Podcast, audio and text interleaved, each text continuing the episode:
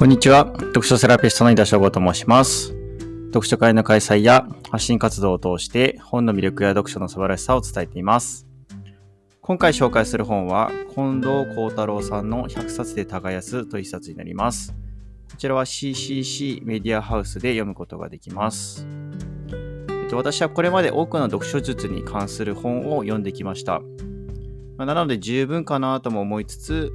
まあ、興味を持ったものは手に取ってし、えっと、読んでしまっています。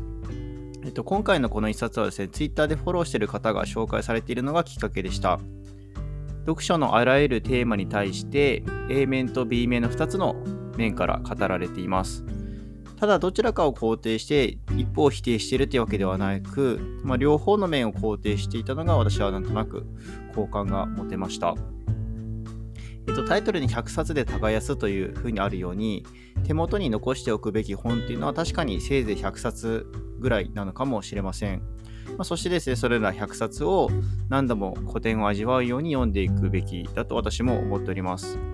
ただ私はまあ収集心がまあありますので、まあ、読んだ本も、まあ、これから読みたいなと思った本も手元に残しておきたいというふうに思っております。ただですね、まあ、本丸ごと1冊をが残しておく必要として対象ではなく、その本のたった一文を必要として残している場合もあるということは、まあ、自覚をしていく必要があるのかなというふうに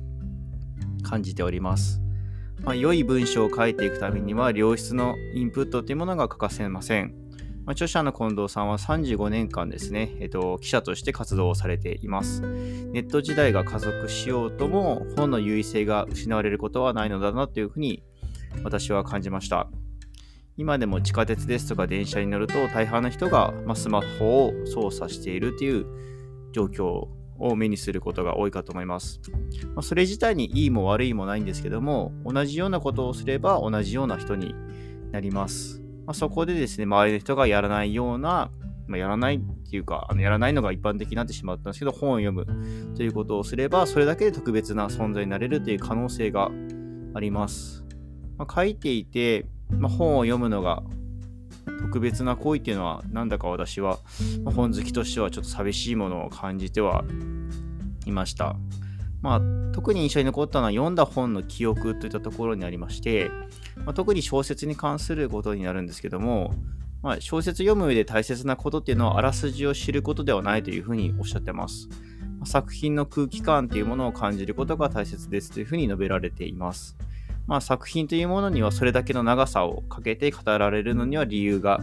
あります。まあ、これは、えっと、本、小説だけでなく映画に関してもそうかなと思うんですけども、まあ、あらすじですとか要約することによって、まあ、抜け落ちてしまう機敏さに重要なことが隠されているのではないかなというふうに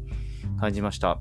まあ、あらすじですとか登場人物も覚えておく必要はなく作品の空気感を味わうことっていうのを第一目標にこれからもいろいろな作品を味わっていきたいなというふうに思いました。はい、最後まで聞いていただきましてありがとうございます。また次回も楽しみにしていてください。読書セラピストの井田翔吾でした。